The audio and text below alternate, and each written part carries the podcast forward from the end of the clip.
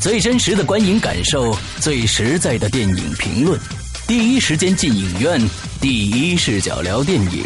真心实意，平心而论。你现在收听到的是《观影风向标》。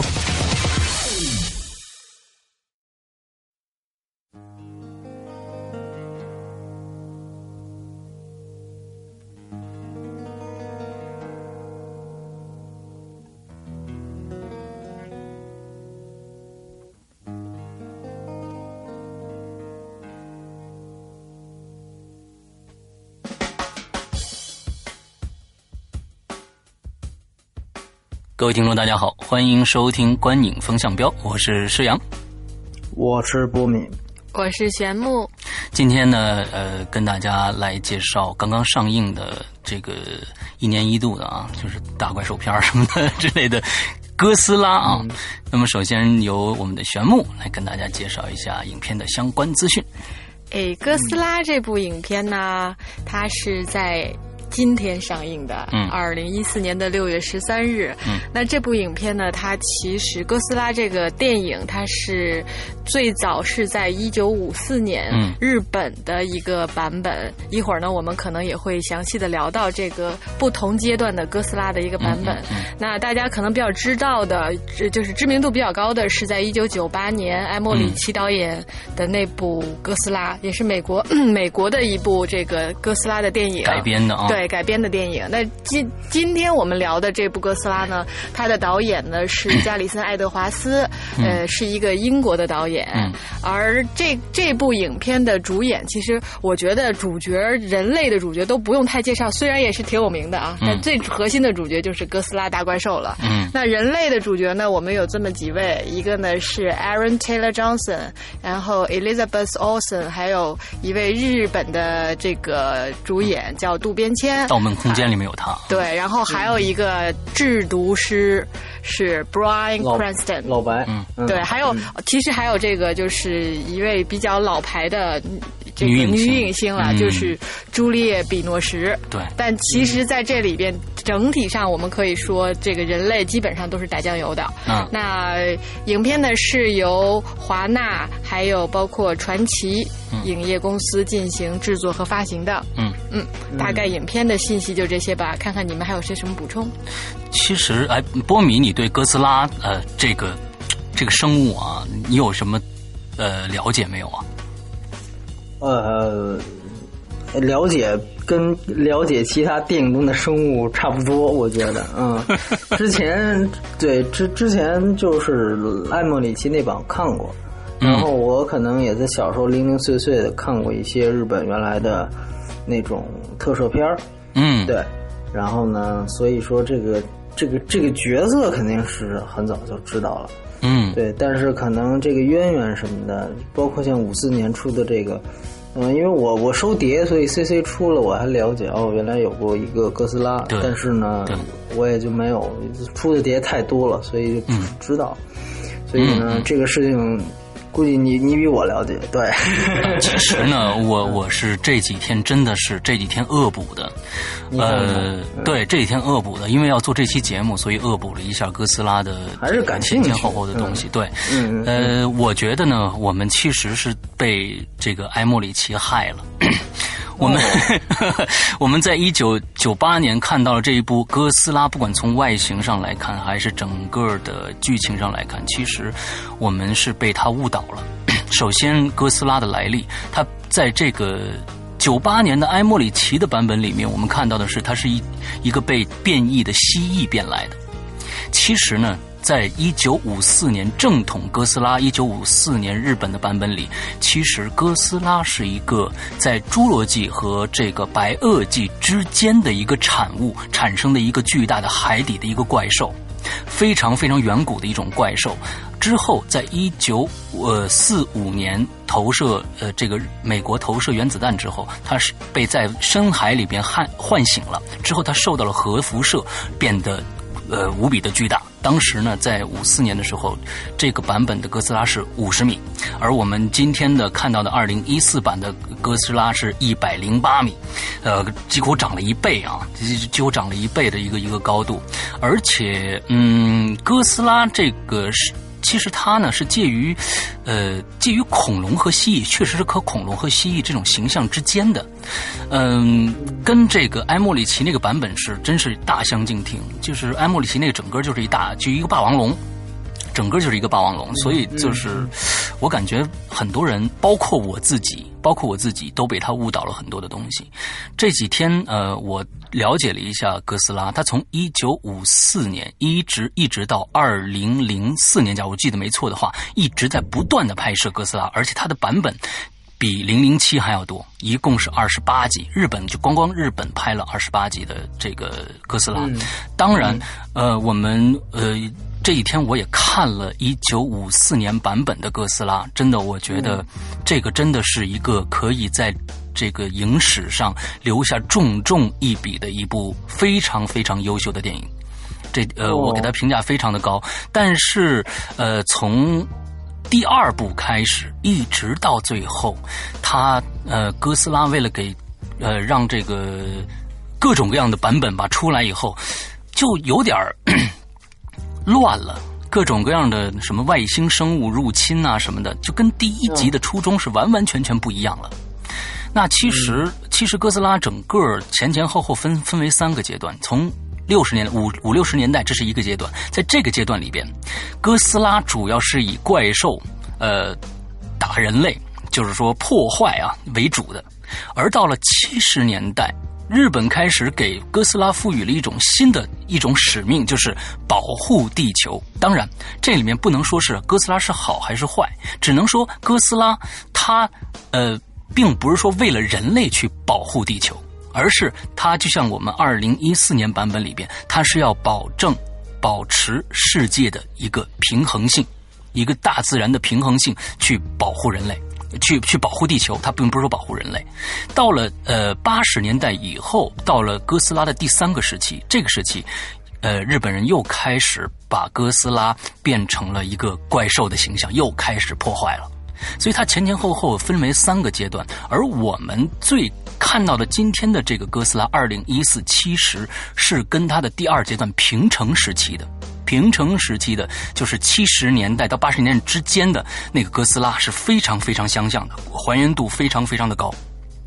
嗯，对。其实我这次看完之后，有一个，就你像你刚刚讲的这些啊，我。其实前面对哥斯拉，包括埃莫里奇那个版本，坦白讲我也没有看，嗯所以呢，对我来讲这本哥斯拉是比较新的，但只是知道说哥斯拉是个大怪兽。嗯，诶，看完电影之后出来，我说的第一句话说：“哦，原来哥斯拉是好的。”这是比较有意思的一个事情。对，我觉得哥斯拉对于对于他们创造者来说是一个双刃剑啊，双刃剑，就是说他是并不是说是我是为了要害人类才去搞破坏。但是它确实破坏掉了，嗯，之后呢，它确实是因为要保护地球，所以才去，呃，对抗那些生物的。对对对对对。嗯嗯。那我们从评分把这一部哥斯拉来做一个，嗯，这个简单的解析解解析啊。对。那先剧情吧，波米多少分？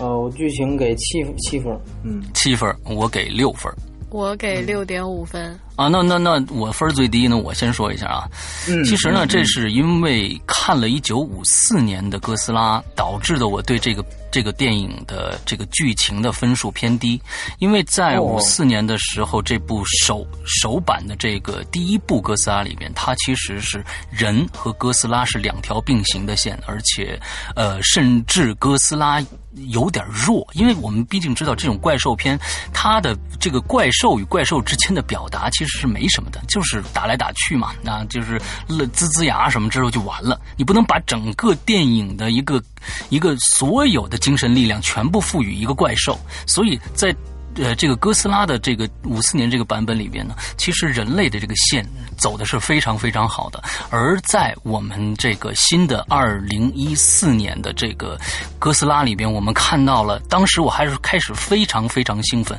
我看到了朱丽叶呃朱丽叶比诺什，还有我们的这个制毒师的主演，我天，哎呀，我天，这个这个两个阵容非常强大，都是骨灰级的演演员啊，所以期望这个编剧是个非常非常牛的，但是到后来。这两个人很快就就就就死掉了。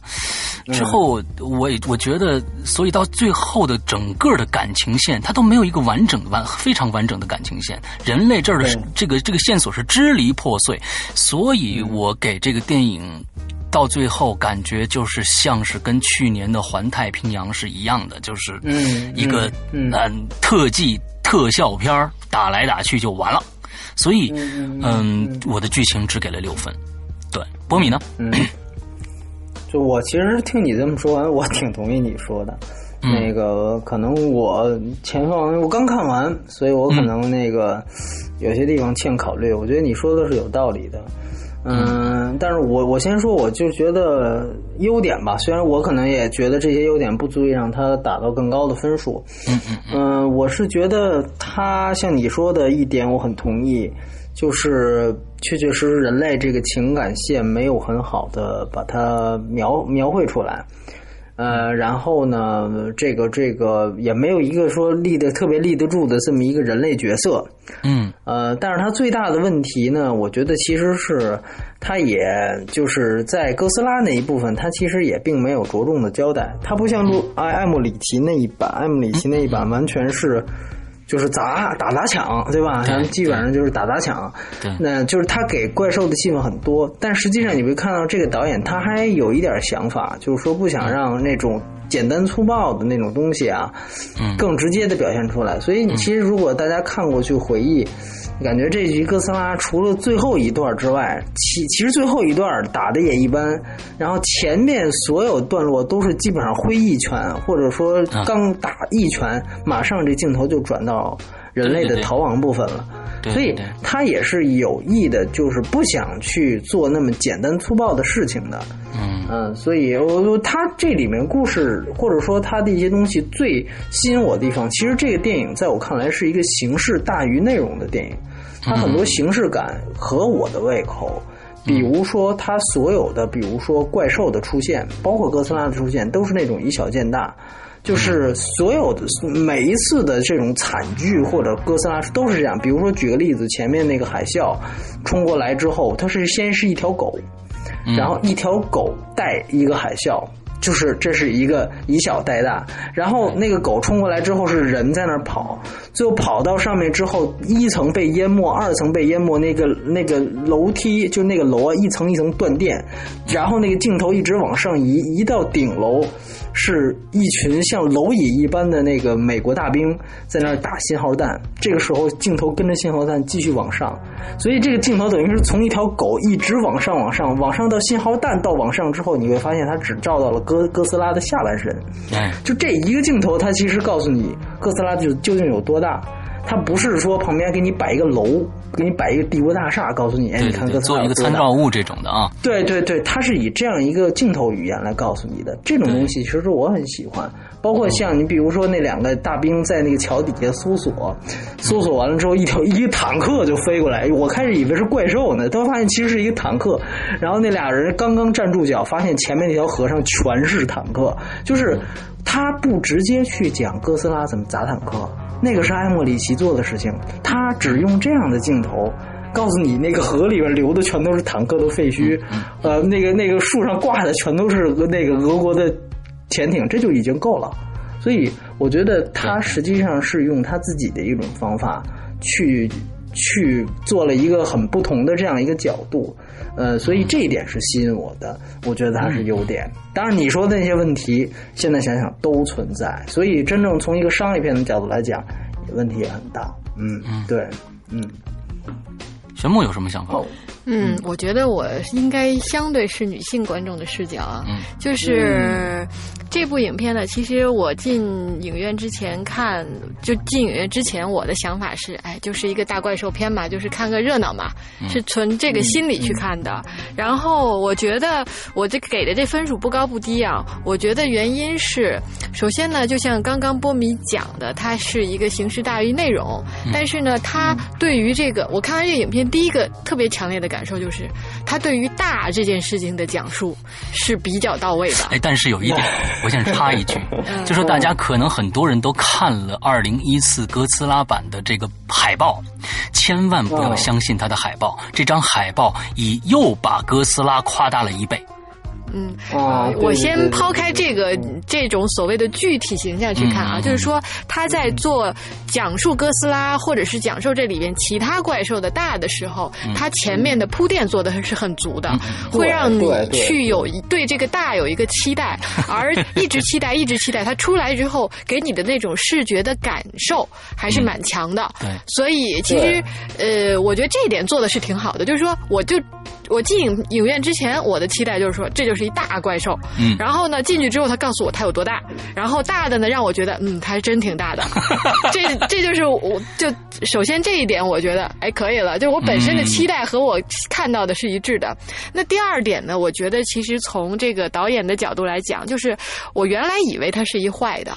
但是他的最后当然也不能说他是一个好，就是角色不能说有好坏了。但是他真的还是从这种战争的视角，从人类就是反战，然后用一个怪兽去讲述人类的一些嗯比较相对恶的一面吧。嗯，有一些反射。嗯，同时呢，又从一个怪兽的角度去。呃，让我们有一些反思，虽然可能不如像施阳讲的说一九五四年那个版本那么深刻，因为那个我没有看过，但是这个版本起码我觉得从。哥斯拉的身上能够反射到人或者我们现代人，包括对于武器的使用、对于科技使用，与需要有一些更谨慎的这种态度上，我觉得还是点到了的。嗯，那至于你讲的这这条人物人类线的剧情，就像我刚刚开篇去介绍这个演员时候讲的，确实，嗯，所有人类都是配角。嗯，呃，而且表现力也都不是太够，所以这大概是我对于剧情的一个整体的看法。嗯，说到我接着这个玄牧的这个话说。一下啊，其实哥斯拉从第一部呃前呃十部的左右的这样一个篇幅，呃日本版的，他们都是有非常非常强烈的政治诉求的，尤其是我们从第一部，假如说我们要看呃哥斯拉第一部五四年这个版本，里面他们艺术家、导演呃和呃这个编剧，他们是对。当时二战还有原子弹爆爆炸这件事情有非常非常强烈的反思，呃，这样的一个一个角度去叙述这部电影的，这也是正是我觉得这一部片电影不够的地方。因为什么呢？因为我觉得就剧情的发展，我感觉应该是什么样子？到最后是因为那两个呃木托那两个怪兽啊，木托怪兽，它是吸取这个核能量的，对吧？那么它最后留了一个坎儿，就是说有一个有一个呃，要拿一颗核弹去把他们引过来，到最后这个这个核弹依然是爆炸了。我我我我我我觉得这个这个片子啊，我这个片子没有什么剧透不剧透的，因为大家这都不重要，你知道吧？这都不是什么钱儿。我我总着想的，我期盼的是这个爆这个炸弹是他们在三个人打的时候。炸掉的之后，他们没想到，不但没有炸死那两个，而且让那两个迅速的吸收了这里面所有的核反射物质的东西，之后变得更加强大。这样的时候，哥斯拉 在这里面就变成一个弱势的，而最后他还依然英勇的斗，把这两个人，把这两个怪兽打死了。我觉得这样子，这个这个剧情会更丰满一些。所以，是这是我看电影的时候的一个一个想象，他可能会会这样最后去处理。最后这颗核弹就是爆炸了，而且爆炸的非常非常的无味无聊。这也是我在这整个剧情里面，这个这个觉得最败笔的一点。对，对，我觉我觉得你你你说的这些都是适合。现在的艾莫里奇再拍一个续集，他啊啊啊啊啊！哪怕或者或者是德托罗，德托罗也可能会选用你这个套路。但是这个导演吧，嗯，虽然他之前没什么太大作品啊，但是他其实靠一部小成本电影《怪兽》对对成名的那个电影好像只有两万美元的成本。嗯，我看了那个电影了。啊，那那个电影的，对那个电影的最大一个特点就是说，因为它受资金预算有限，所以呢，它没有办法真正去使用高特效去做一个真正的怪兽，所以它大部分的篇幅都是在 忽悠，都是在形容，在做气氛，对吧？对，都是在做气氛。这个实际上是预算导致导演的这样的一种创作风格的形成。嗯，那很自然的，你说可能是不是原来节俭惯了，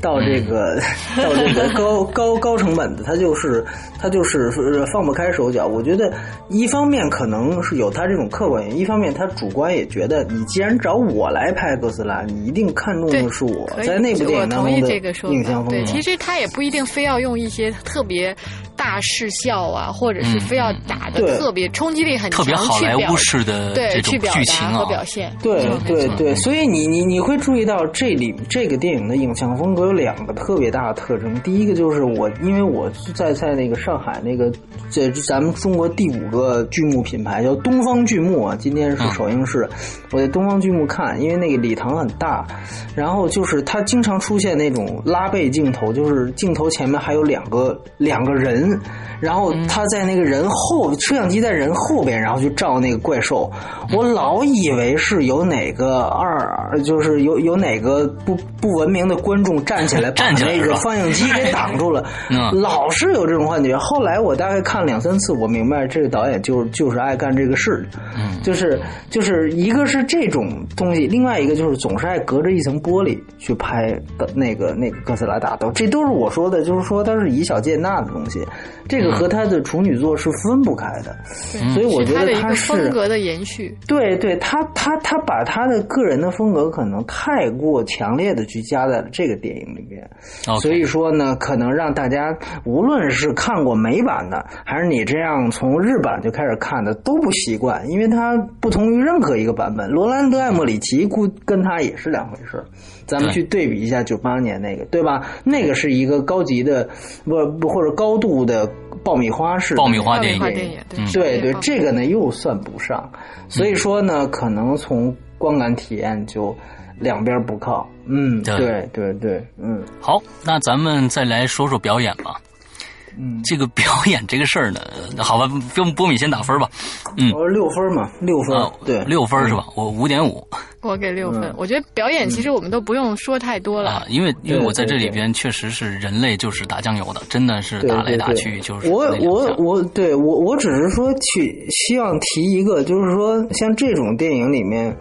上一个感觉人类积极打酱油的，其实金刚可以算，就是彼得杰克逊那一版。但是呢，就是其实金刚牺牲最大的一个角色就是埃德里安·布罗迪。嗯，那个角色其实是有血有肉的，但是大家看完之后哭的都黑呃，就是昏天黑地的，就是那个角色都完全被忽略掉了，因为大家记住的是金刚的爱情，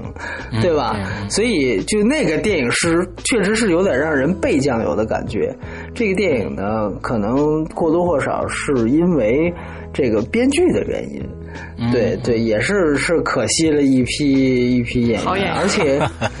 对，而且我总感觉是不是就属于客观因素导致的？就比如说，嗯，那两位你刚才提到老戏骨，是因为比如说后边有事儿，或者谈掰了，或者说这个跟片场跟导演就是就根本不服这种小导演，是不是因为有这样的片场意识？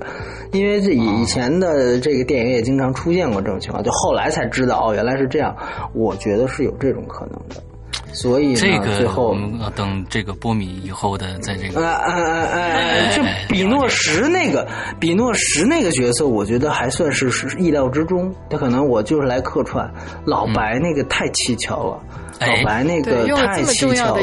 本身最开始他是一个一个。主角的形象来，而且来来，而且而且你你你记他的死法吗？就是开始那一段实际上只是受伤，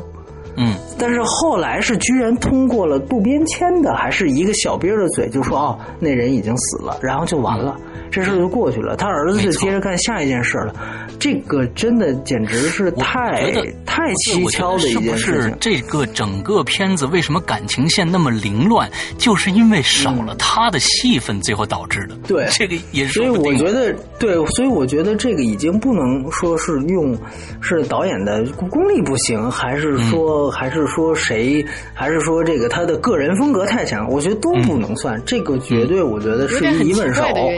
对对对，反正我我们现在里边的内在原因来。没错没错，所以我们只能把它就是这个问题抛出来。就像你说的，可能以后大家谁有没有想到消息？对对对对对对对，嗯，好吧，那我们最后聊最后一个娱乐性啊，这个有聊头了。嗯，波米多少分？我是七分，我打八分，我给七分。因为你看我这次变成最高了。呃，波米来说说。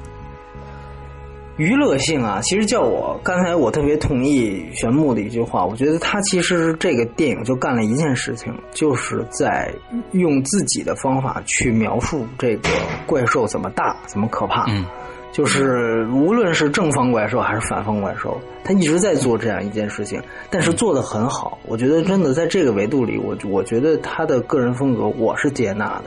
但是呢，确确实实像刚才说的，从一个怎么说呢？从一个好莱坞传统电影的角度衡量，它的娱乐性甚至可能不如《环太平洋》高。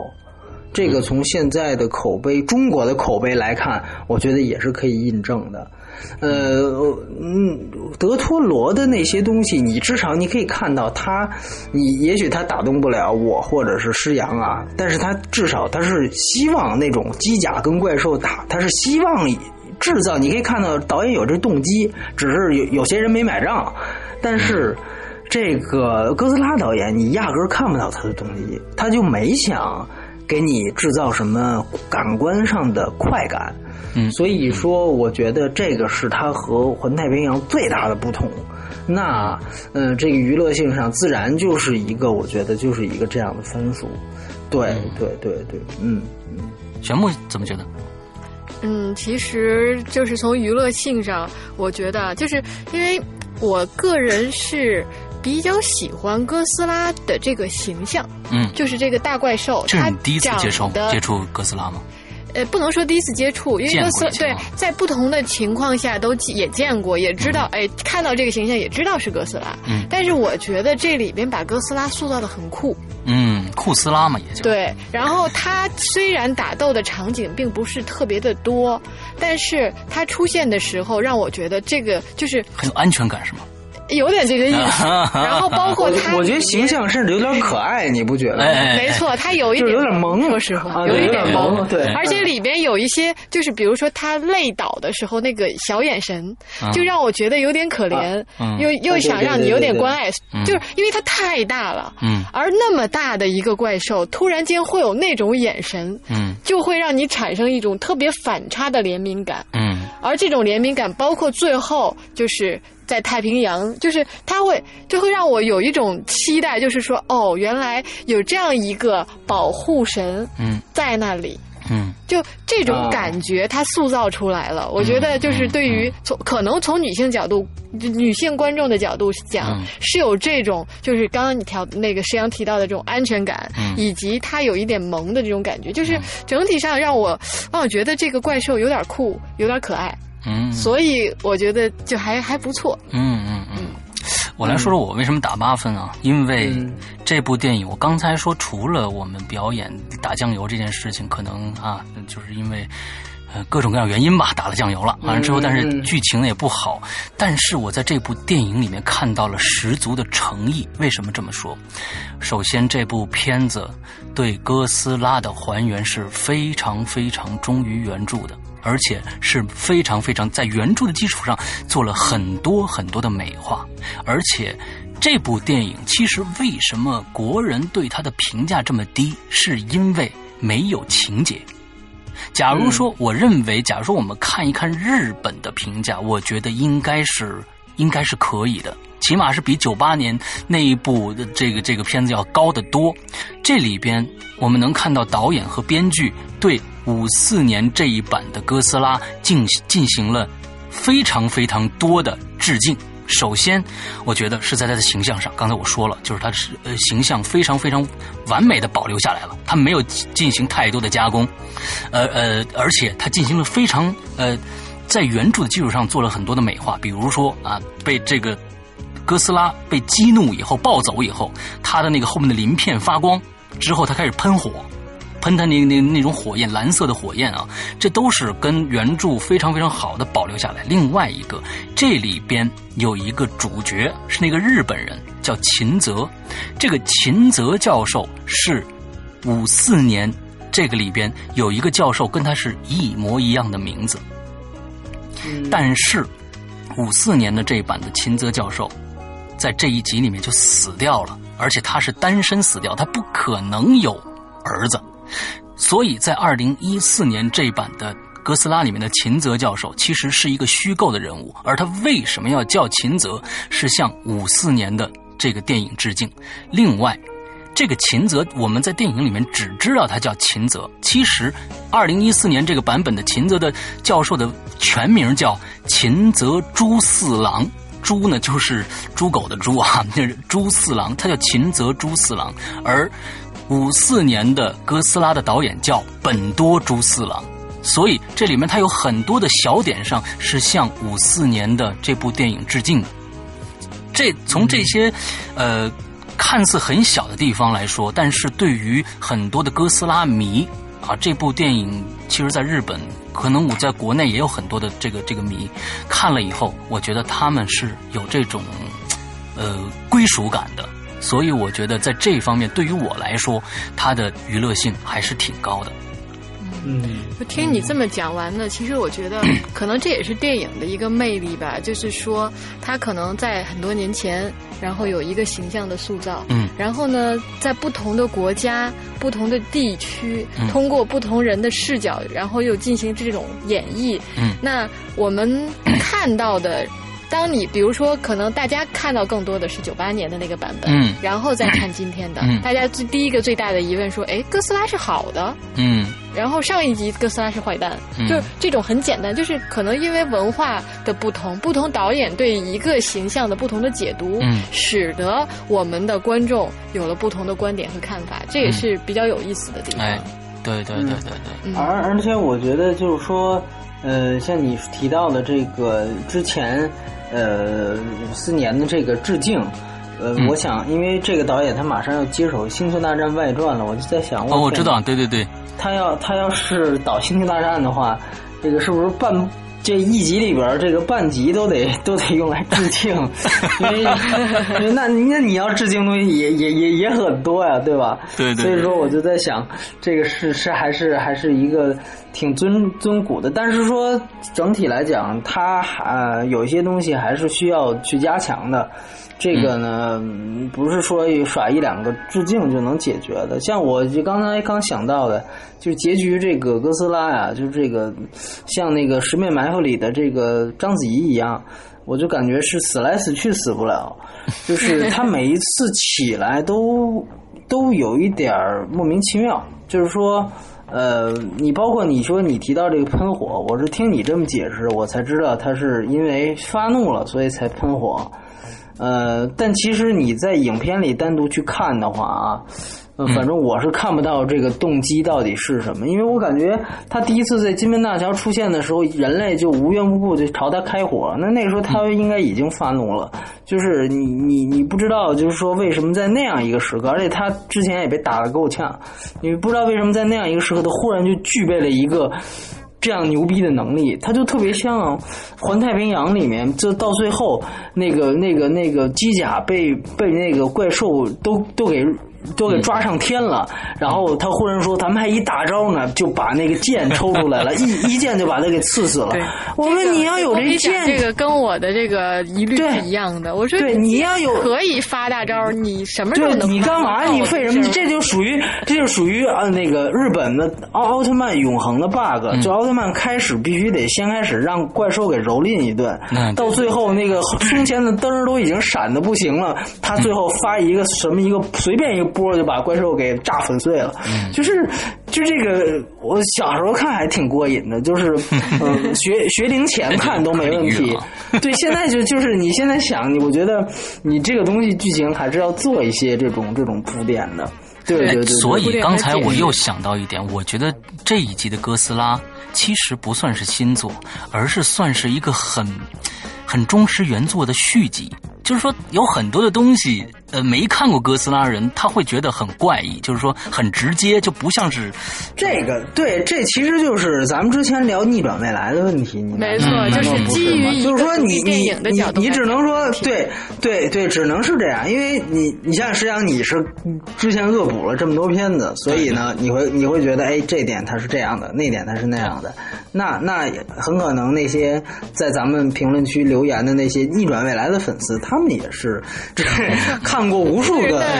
背景、角度、观点都不同。对对，所以所以站在我角度，我可能都比较孤陋寡闻。我逆转未来，我也《X 战警》，我也没看过漫画，这片子我也没看过更早的电影。